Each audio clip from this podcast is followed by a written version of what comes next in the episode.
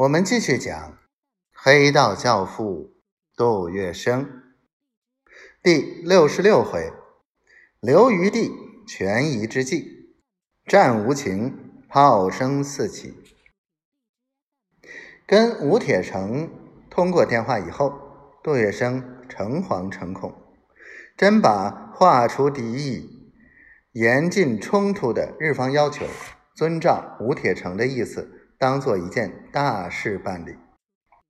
在两个多月以前，杜月笙发动劳工大众、帮会兄弟奋不顾身从事抗日救国，也博得了好名声。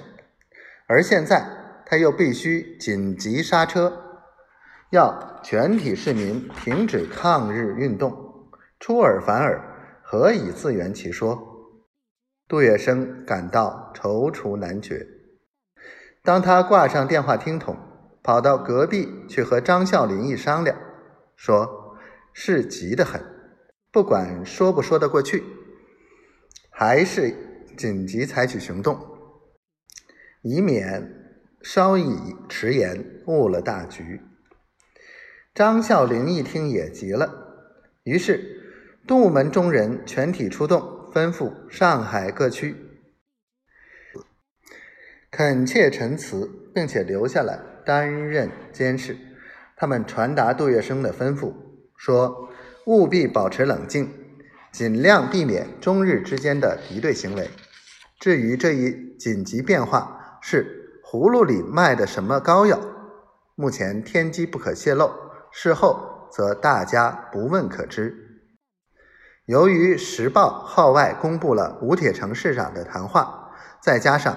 马路消息、耳语新闻尽在传播着杜先生说如何如何。上海市民动动脑筋，据以判断，至少在这一两天内，大上海可保平安无事。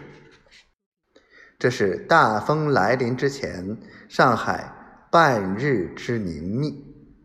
正值上海抗日救国会以全民力量对抗日本军阀的侵略。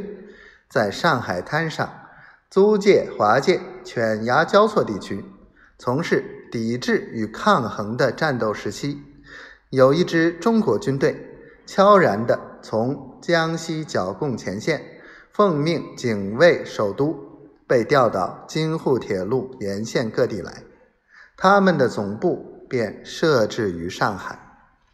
这便是二十世纪二十年代。大名鼎鼎、出尽风头的第十九路军。